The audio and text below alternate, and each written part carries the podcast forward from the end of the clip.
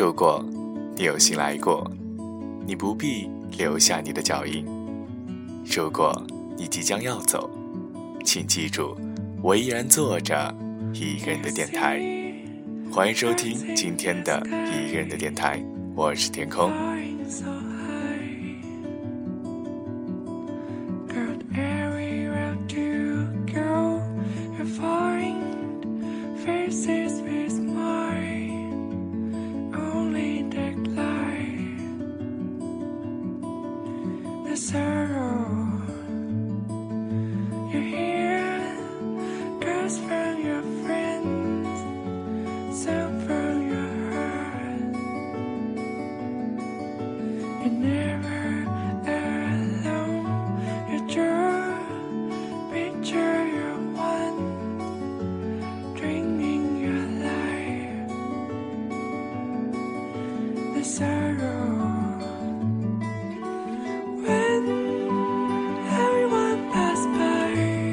久不见了，大家还记得天空我吗？天空最近一直在调整自己的状态，一直拖拖拖拖拖，终于拖到了今天更新了节目。好了，废话不多说，接下来就让我们进入到今天的节目吧。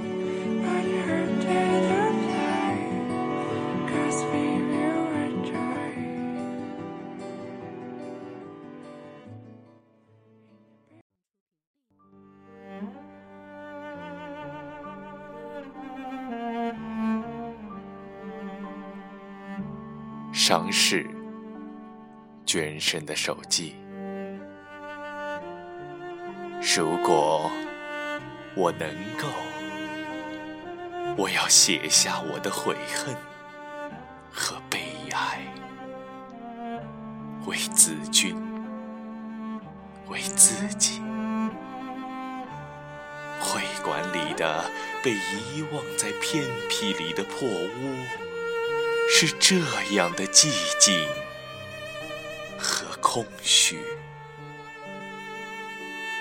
时光过得真快。我爱子君，仗着他逃出这寂静和空虚，已经满一年了。事情又这么不凑巧。我重来时，偏偏空着的，又只有这一间屋，依旧是这样的破窗，这样的窗外的半枯的槐树和老紫藤，这样的窗前的方桌，这样的白壁。这样的靠壁的板床，深夜中独自躺在床上，就如我未曾和子君同居以前一般。过去一年中的时光全被消灭，全。有过，我并没有曾经从这破屋子搬出，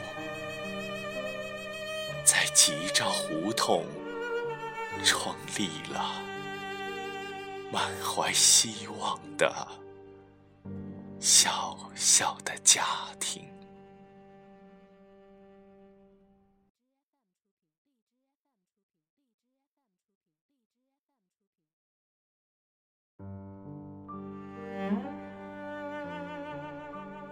不但如此，在一年之前，这寂静和空虚是并不这样的，常常含着期待，期待子君的到来，在九代的焦躁中，一听到皮鞋的高底尖儿。触着砖路的清响，是怎样的使我骤然生动起来？于是，就看见带着笑窝的苍白的圆脸，苍白的瘦的臂膜，不得。有条纹的衫子，玄色的裙，他又带了窗外的半枯的槐树的新叶来。使我看见，还有挂在铁丝的老根上的一房一房的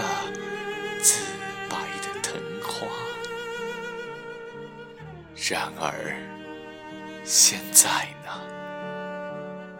只有寂静和空虚依旧。子君。却绝不再来了，而且永远、永远的，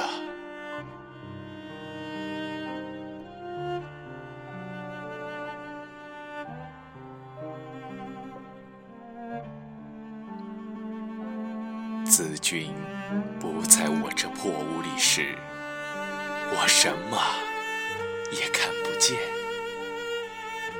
在百无聊赖中，顺手抓过一本书来，科学也好，文学也好，横竖什么都一样，看下去，看下去，忽而自己觉得已经翻了十多页了，但是。毫不记得书上所说的事，只是耳朵却分外的灵，仿佛听到大门外一切往来的旅声，从中便有子君的，而且坨坨的逐渐临近，但是。往往又逐渐渺茫，终于消失在别的不深的踢踏中了。我憎恶那不像子君鞋身的穿布底鞋的长板的儿子，我憎恶那太像子君鞋身的。常常穿着新皮鞋的林苑的涂雪花膏的小东西，莫非他翻了车吗？莫非他被电车撞伤了吗？我便要取了帽子去看他，然而他的鲍叔就曾经当面骂过我。蓦然，他的鞋身进来了，一步相于一步，迎出去时，却已经走过紫藤盆下，脸上带着微笑的酒窝。他在他叔子的家里，大约并未受气，我的心凝铁了。默默的相视片刻之后，破屋里便渐渐充满了我的语声。谈家庭专制，谈打破旧习惯，谈男女平等，谈易博生，谈泰戈尔，谈雪莱。他总是微笑点头，两眼里弥漫着。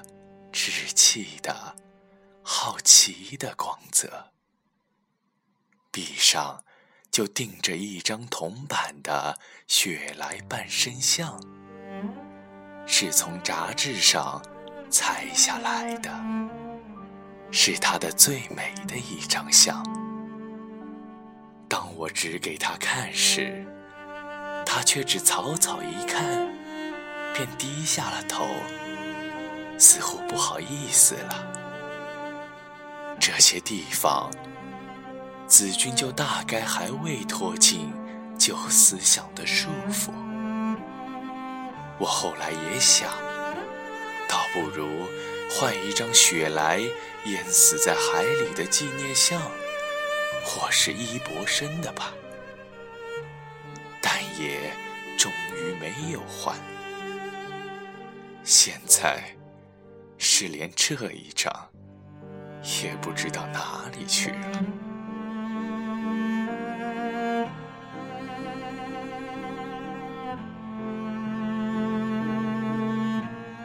我是我自己的，他们谁也没有干涉我的权利。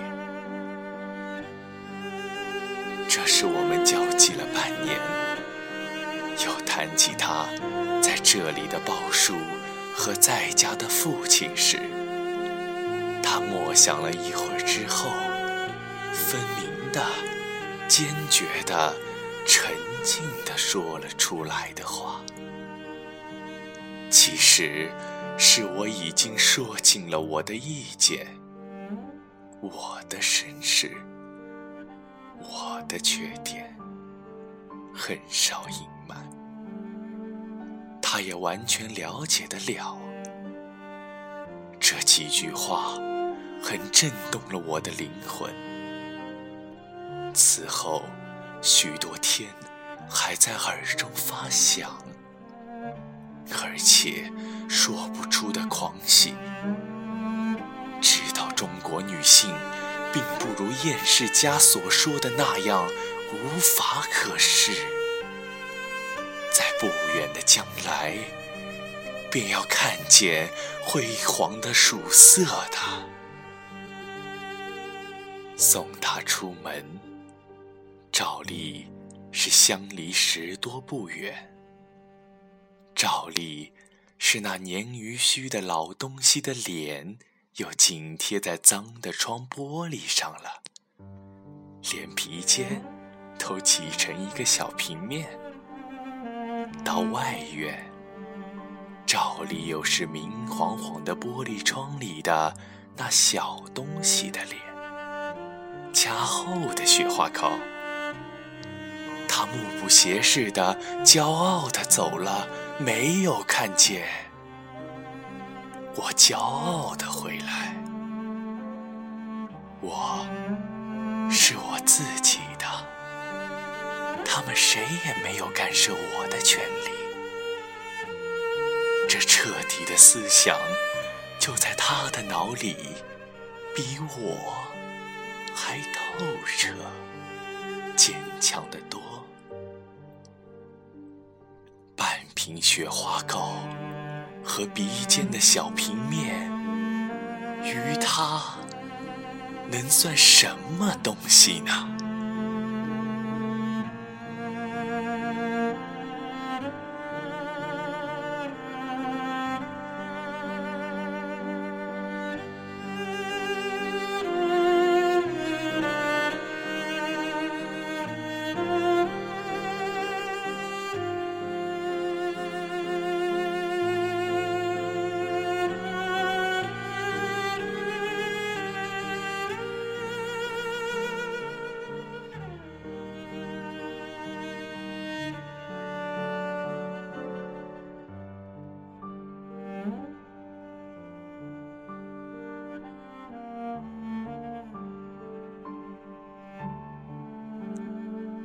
好了，今天的一个人的电台到这里就和大家说再见了。我是天空，我们下期再见。